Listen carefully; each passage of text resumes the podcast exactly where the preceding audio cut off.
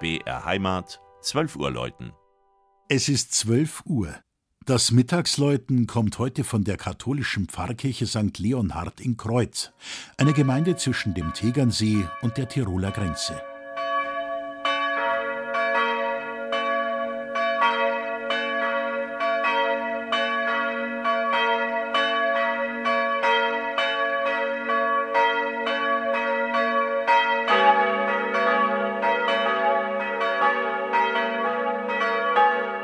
Die Geschichte des Ortes hängt eng mit dem Kloster Tegernsee zusammen, von dem aus der Kräuterwinkel urbar gemacht und besiedelt wurde.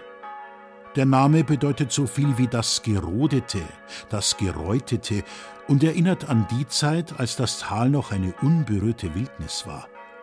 Zu Füßen des markanten Leonhardsteins auf einer Anhöhe thront malerisch die Pfarrkirche St. Leonhard, zu der seit 1442 jedes Jahr am 6. November die berühmte Leonhardifahrt führt, die älteste in ganz Bayern.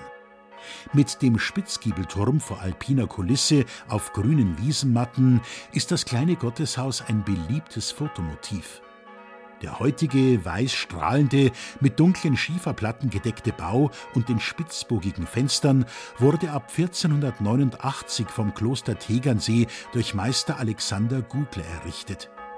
In das Innere gelangt der Besucher durch eine Vorhalle, den Tiroler Tempel.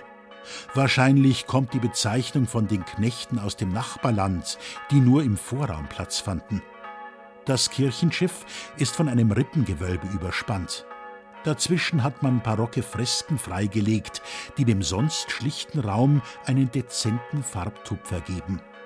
Besondere Erwähnung verdienen ein heiliger Leonhard aus dem 16. Jahrhundert und eine Mutter Gottes um 1380. Vier Bronzeglocken schwingen hinter den spitzbogigen Schallfenstern. Die Leonhardi-Glocke goss bereits 1946 Karl Tschudnochowski in Erding, der sie zwei gefallenen Kräuterkameraden stiftete. Zwei weitere Glocken kamen 1948 dazu. Nur die kleinste stammt noch von 1921. Der Klang des Geläutes dringt hinaus in eine Gebirgslandschaft, die hoffentlich noch lang ihre unberührte Schönheit bewahren wird können. Das Mittagsläuten aus Kreuth von Michael Mannhardt. Gesprochen hat Christian Jungwirth.